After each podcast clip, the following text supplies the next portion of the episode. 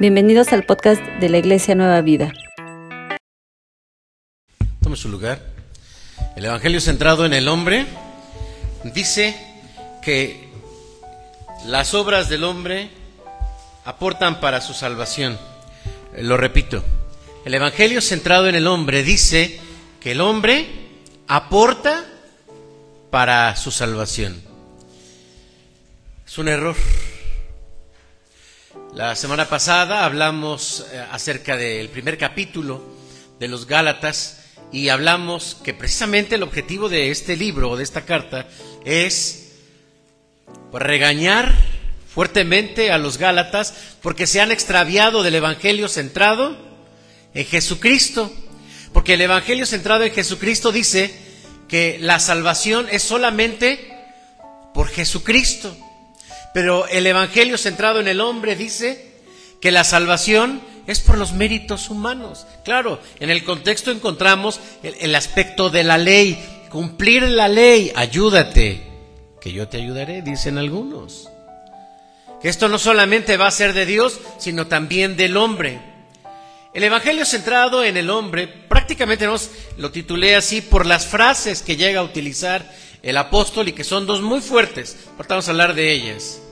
Pero solo quiero, hermanos, que quede claro que el Evangelio centrado en el hombre es aquel que dice que para salvarnos hay que portarnos bien. Sin embargo, esto genera un conflicto porque la moral personal, social, eh, cultural, es, es diferente. Y llegamos entonces a valorar mucho el comportamiento del ser humano al grado de ponerlo con, a la altura del Evangelio. Pero cuando hablamos de la salvación, cuando hablamos de la vida eterna, del perdón de los pecados, hermanos, no hay posibilidad de que eh, un buen comportamiento sea eh, que compita pues con el sacrificio de Cristo. Gálatas es el libro o la carta donde el apóstol Pablo se muestra más molesto. Se considera que es la más fuerte. Pero el capítulo 3 que acabamos de leer solamente es la carta más fuerte de Pablo. Ya ven que cada una tiene su característica. Que por ejemplo cuando leemos la carta a los Efesios, no, es que la, la carta de la fe. Y que cuando leemos a los Corintios, ah, que lo está regañando, es muy pastoral. O que está con Timoteo, o que está con Tito. Pero aquí Está enojado el apóstol Pablo. Y el capítulo 3, aunque son cinco versículos, resume la importancia de la doctrina y de la fe cristiana. Creo que en estos cinco versículos se resume nuestra fe verdadera para la salvación. Es por la gracia de Dios. Aquí está el tema de la gracia y de las obras. ¿Te salvas por la gracia de Dios o te salvas por las obras? ¿De dónde viene? ¿De dónde viene esta actitud? Miren, revisando un poquito en la historia bíblica, vemos cómo eh, se defiende la verdad. Martín Lutero era un defensor de la verdad. Él decía, si un perro se enoja cuando le quieren hacer daño a su dueño, yo sería vil si no me ofendiera cuando se habla del error de la palabra de Dios. Pero a ver, vamos más atrás. Cuando Dios le dijo al hombre, de todo árbol que está en el huerto de Edén puedes comer, menos del árbol de la ciencia del bien y del mal, porque el día que de él comieres, vas a morir. Pero vino la serpiente y trajo una interpretación diferente. No, no van a morir. Sabe Dios, sabe Dios Está bonito, te ves caminando, hermano. Gracias. Muy amable, hermano. Gracias.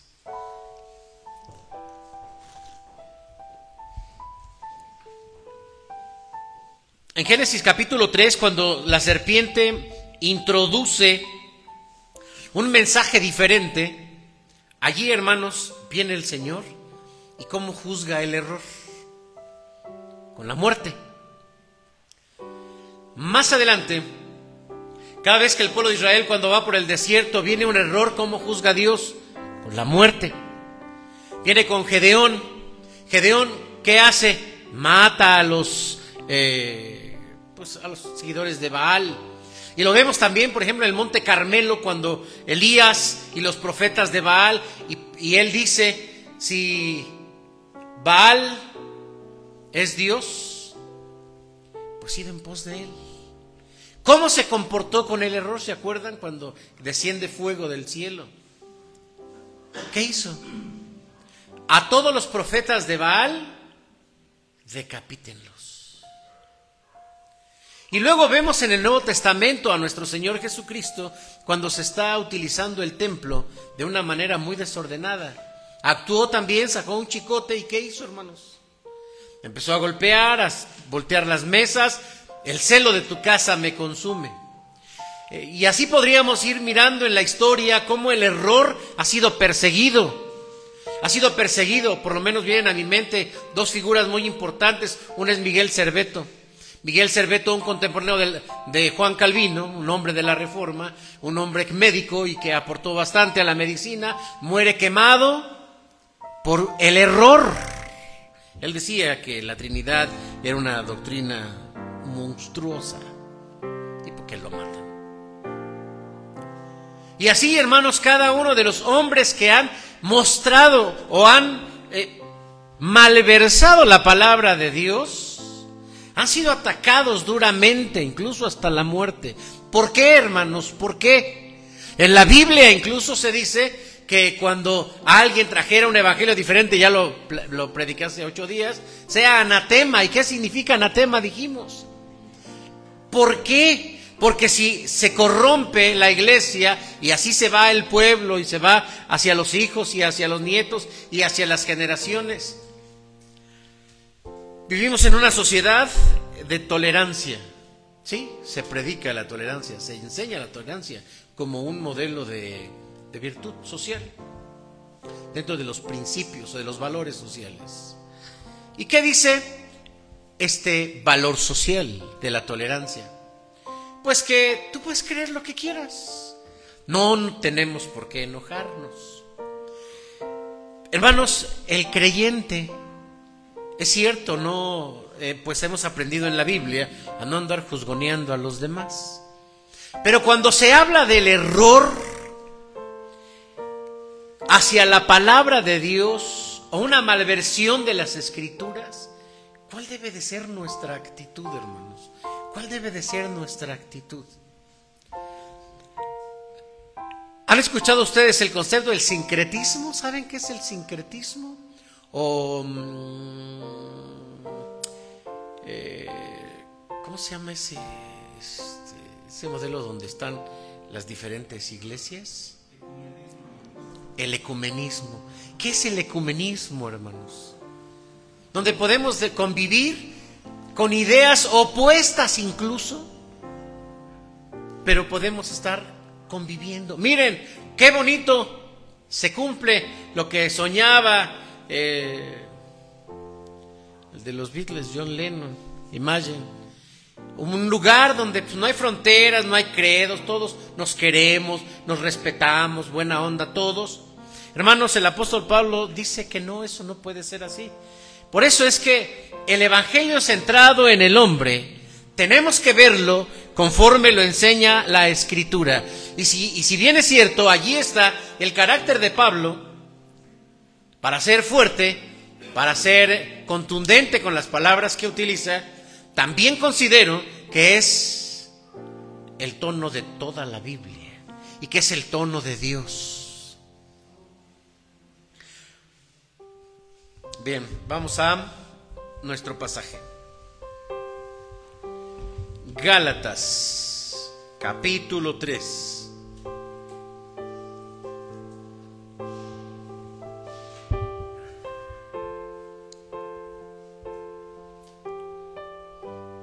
Esta mañana fui a predicar a la congregación Emanuel. Freddy, te mandaron un doble saludo a ti y a tu esposa. Y también les mandaron un saludo a ustedes, hermanos, a toda la, iglesia. Y yo les estaba, porque me dieron una botellita con agua. Y les digo, miren, no se vayan a poner a sentir mal, pero en mi iglesia, cuando paso a predicar, no me dan agua. está bien el agua, hay que tomar agua. me dan un cafecito caliente. Un hermano se levantó y dijo, hermano, si viene usted dentro de ocho días, le vamos a dar carnitas. Yo dije, hermano, pues vengo entre semana, no hay problema. Pero no, no, no, no puedo ir dentro de ocho días. Bien, acompáñenme a leer, hermanos, las primeras palabras del capítulo 3. O Gálatas insensatos. De mencionar, hermanos, que esta es una, una carta muy dura, muy dura. Voy a tratar de explicar utilizando el o acercándome a las palabras originales, porque ¿qué es insensato? Necio. Sin embargo, la palabra original es un poco más fuerte, miren. Hace referencia, esa insensatez, eh, torpes, eh, sin sesos, tontos. Eh, utilizado en otras traducciones. Eh, esta que está aquí no se las puedo decir porque estamos en la iglesia y este lugar, hermanos, pues sus castos oídos no deben escuchar esto. Pero es una palabra fuerte, que es un sinónimo basado precisamente en el... Yo dije que era una, una carta de enojo del apóstol Pablo eso es lo primero. Hermanos, el evangelio centrado en el hombre, en los hombres, es un evangelio tonto. Es un evangelio no pensado. Es un evangelio superficial. Es un evangelio atractivo es un evangelio que atrae, que atrae, que jala gente. Pero cuando nos sentamos a estudiar la palabra de Dios y empezamos a analizar lo que dice la palabra, nos damos cuenta que no es así. Nuestra confesión de fe, hablando del primer en el primer capítulo, hablando de las sagradas escrituras, dice que la palabra de Dios es la autoridad máxima de la iglesia. Y que si en algún momento hubiese así como una pequeña duda o un desacuerdo, ¿qué se tiene que hacer? ¿Echar un volado? ¿Qué se hace? ¿Cómo se, cómo se arregla ese asunto? A ver, aquí ya salieron dos puntos de vista. ¿Qué se hace? Les estoy preguntando de la confesión de fe.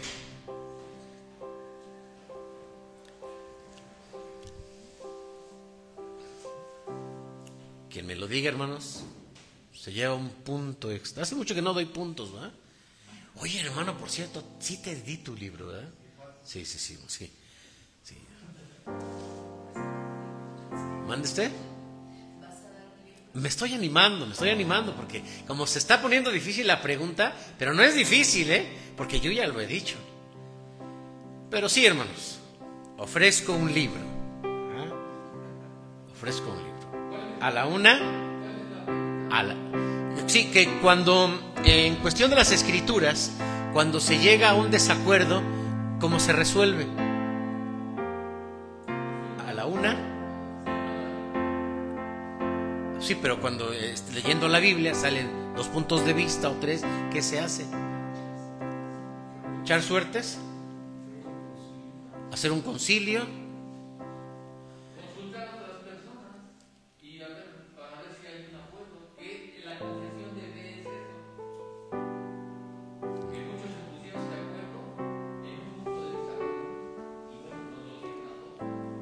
Eso no dice la, este, la confesión de fe, así que ya no se ganaron su libro. Pero lo voy a guardar. Es que este es un libro grande, hermanos, grande. Es un libro bueno. No, hermanos, dice que cuando hubiese alguna diferencia hay que apelar a los originales, al hebreo y al griego. Sí, sí, sí. Por eso es que la palabra de Dios no puede ser la autoridad de una persona o un concilio. Debe de ser la la misma palabra, pero en su estado original. La Biblia, acuérdense que fue escrita en el Antiguo Testamento en hebreo, algunas partes en arameo, y el Nuevo Testamento en griego.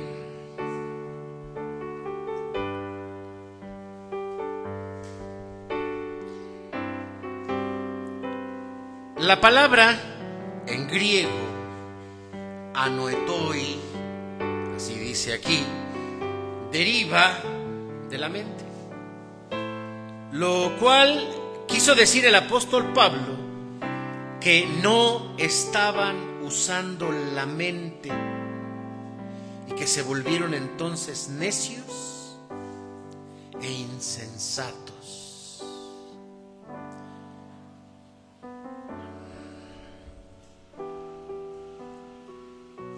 Ya que estamos hablando, hermanos,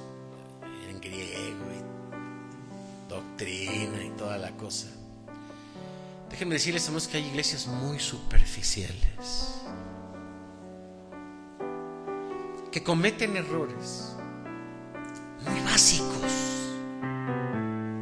¿De qué? De, ¿Saben ustedes, hermanos, de dónde viene la palabra herejía? No qué es el concepto herejía. Herejía es una falsa doctrina.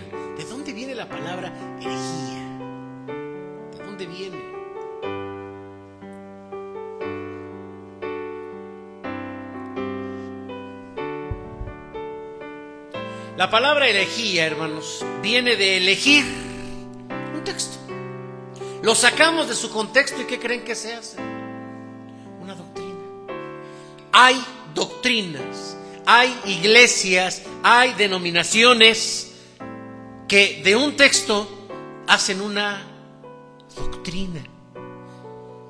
Y si alguien dice, pero aquí está, aquí dice claramente, hermanos, la hermenéutica, que es eh, la materia que nos ayuda a la interpretación de la Biblia, dice que si un texto contradice otros textos, tenemos que buscar el original y entender el significado. Sí, hermanos, la iglesia reformada se caracteriza por estudiar mucho la palabra de Dios. Y cada vez, hermanos, que nosotros compartimos el Evangelio, damos un mensaje, cuando investigamos, podemos encontrar muchas traducciones, muchas enseñanzas, y si nos equivocamos, vamos a enseñar una equivocación. Hay que estudiar, hay que estudiar, hay que estudiar y hay que estudiar.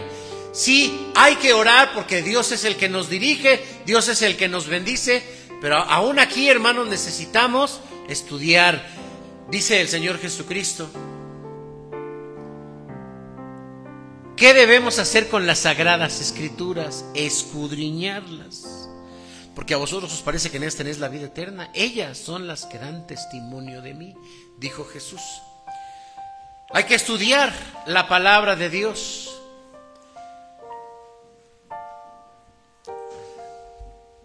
A nuestra iglesia, hermanos, se nos ha acusado, no a la iglesia presbiteriana, a la iglesia reformada, se le ha acusado de que tiene doctrinas muy... Eh, bueno, nos critican doctrinas que los demás no siguen. Una de ellas es la predestinación. ¿Qué es la predestinación? Dios eligió a los salvos desde hace de la fundación del mundo. No, y luego no conocen la preordenación, porque esa sí está más canija. ¿Cuál es la preordenación o la reprobación? Lo contrario, que Dios desde antes de la fundación pasó por alto a todos los que iban al infierno.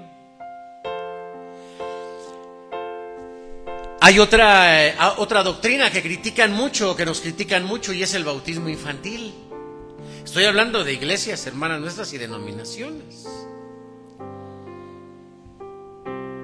Pero también hay iglesias que se han centrado para hablar acerca de ciertas, de ciertas enseñanzas que, hermanos, se, se, se salen de la enseñanza bíblica. Y aquí el apóstol Pablo cita al Espíritu Santo y les pregunta, a ver, yo les voy a hacer una pregunta. Bueno, les hace varias, entre ellas, oh, este, Gálatas insensatos. ¿Quién os fascinó? Primer pregunta. Pero una de ellas dice también, a ver, les pregunto, ¿por qué el, recibisteis el Espíritu Santo? ¿Por qué lo recibisteis? Hay iglesias, hermanos, que dicen que para que tengas evidencia de que tienes al Espíritu Santo, tienes que hablar en lenguas. O tienes que hacer alguna manifestación de algún don espectacular, como milagros, profecías, eh, sanidades. Hermanos, ¿cuál es la evidencia de que nosotros tenemos al Espíritu Santo? Tal vez, como no se ve, Dice el apóstol que el Espíritu Santo habla a nuestro corazón de que somos hijos de Dios, pero como no se ve, lo que le pedimos a la otra persona son frutos visibles, su comportamiento. Y cuando caemos en esto, hermanos, caemos en lo que cayeron los fariseos y lo que eran los saduceos y los escribas del tiempo de Jesús, que entonces se esmeraban en cumplir para que los demás los vieran y que dijeran, ah, mira, ellos sí son verdaderamente hijos de Dios.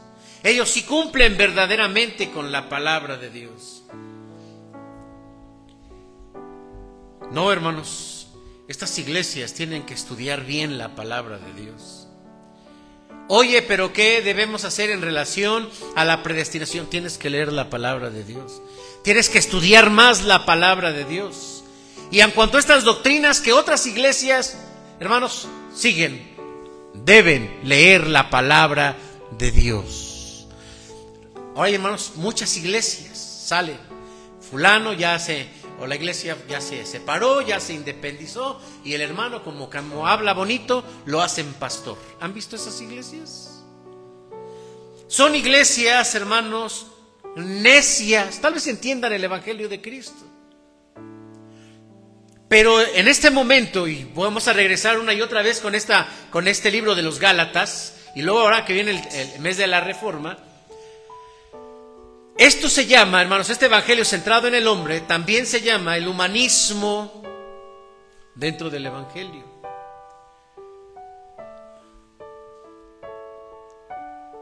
Tenemos que leer la palabra de Dios, y no solamente los Gálatas, no solamente los pastores, también cada uno de ustedes tiene que leer la palabra de Dios. Porque si yo me equivoco, bueno, llevo una responsabilidad, pero también tú te puedes equivocar. En segundo lugar, hermanos, el Evangelio centrado en el hombre es una fascinación. Miren, nuevamente regresamos al versículo 1.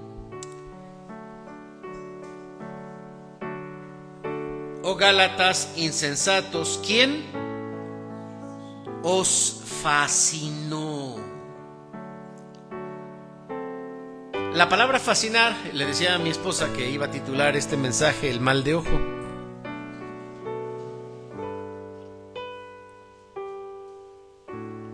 Porque resulta que esa es la palabra, es un hechizo. La palabra fascinar en griego es un hechizo. Pero bueno, no se pone esa porque... Pero el hechizo más común que se cuidaban mucho los griegos era del mal de ojo. Deben ustedes saber que el mal de ojo tiene su contexto. Eh, solo esto es para explicarle, no vayan a pensar, ah, el hermano nos dijo que el mal de ojo hay que cuidarnos, no me acuerdo si con un ojo de venado o con un ojo de pescado. Eh, este es el trasfondo del mal de ojo, el parecido de lo que hace un animal como la serpiente para dormir a su presa. ¿Han visto esos animales que, por ejemplo, la serpiente, eh, que la boa, ¿no? Y que lanza un vaho. Y, y qué hace su víctima? Se queda fascinado. Se queda, ¿mande? El coyote también lo hace. Y exacto. También lo hace el hurón, ¿sabían? Entonces, eh, por eso dice, no, quedas como hipnotizado y en ese momento, lo que te digan, te lo crees. De ahí viene el mal de ojo. Te engañaron. Sí, no, no va a ser de que te vieron feo y te sacaron la lengua y ya en la noche tienes fiebre. Por ahí quienes sí, ¿no? Por lo tanto, hermanos, es una fascinación. Gálatas insensatos, ¿quién os fascinó para no obedecer la ley?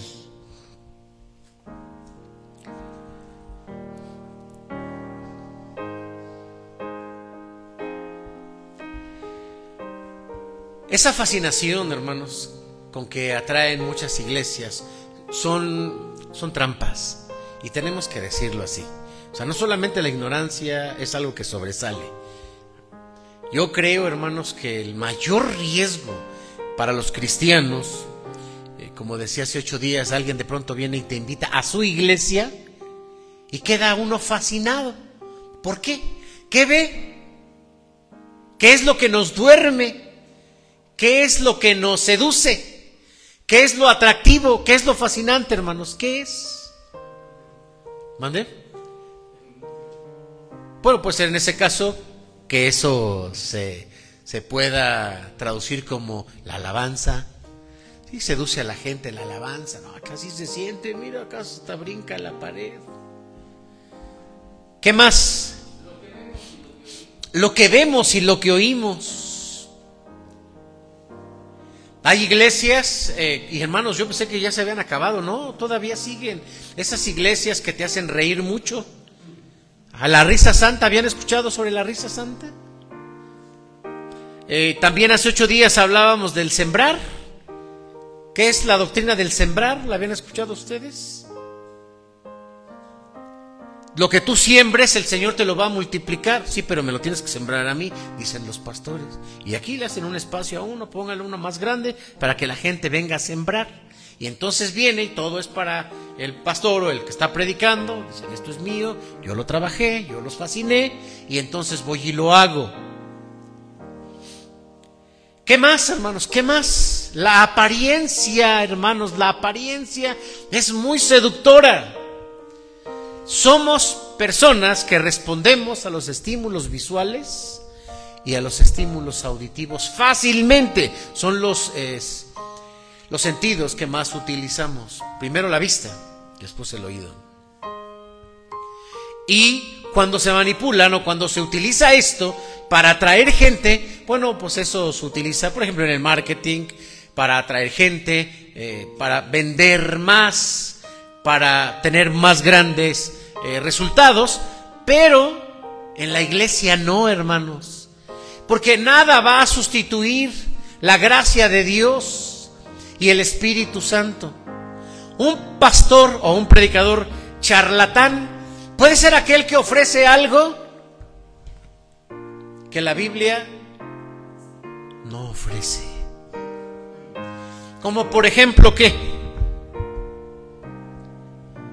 Ven, pídele a Dios y Dios te va a contestar. Pero sí, te va a contestar, pero de acuerdo Ven a Jesucristo y tú no vas a tener problemas. Pues Jesús dijo que sí, que vamos a tener incluso persecución y muerte. Predicadores que dicen, ven y vas a prosperar grandemente. Son seductores, hermanos, es seducción. Y necesitamos mucha firmeza en la palabra de Dios para no ser seducidos por predicadores, por eh, enseñanzas o por doctrinas contrarias a la palabra de Dios. Por eso quiero terminar, hermanos, junto con el apóstol, haciendo esta reflexión. Miren, dice, ¿qué nos fascinó para no obedecer la verdad? a vosotros cuyos ojos Jesucristo fue ya presentado claramente entre vosotros como crucificado. Esto solo quiero saber de vosotros, ¿recibisteis el Espíritu por las obras de la ley o por el oír con fe? ¿Tan necios sois? Habiendo comenzado por el Espíritu, ahora vas a acabar por la carne. Tantas cosas que habéis padecido en vano, si es que realmente fue en vano. Aquel, pues, que os suministra el Espíritu y hace maravillas entre vosotros, ¿lo hace por las obras de la ley o por el oír con fe? Sí, hermanos, eh, es el Espíritu Santo. Y somos salvos por gracia. Y nos pesa tal vez la conciencia porque uno dice, bueno, entonces, ¿qué pasa con los pecados? Ya no hay problema, ya, ya no cuentan o qué. Si nosotros somos conscientes, el Espíritu Santo es el que trabaja en nosotros. La santificación viene por el Espíritu Santo. No somos nosotros, no son nuestras acciones. Que tú te portes bien esta semana no contribuye a que llegues más rápido al cielo ni mejora el perdón de tus pecados. No lo hace.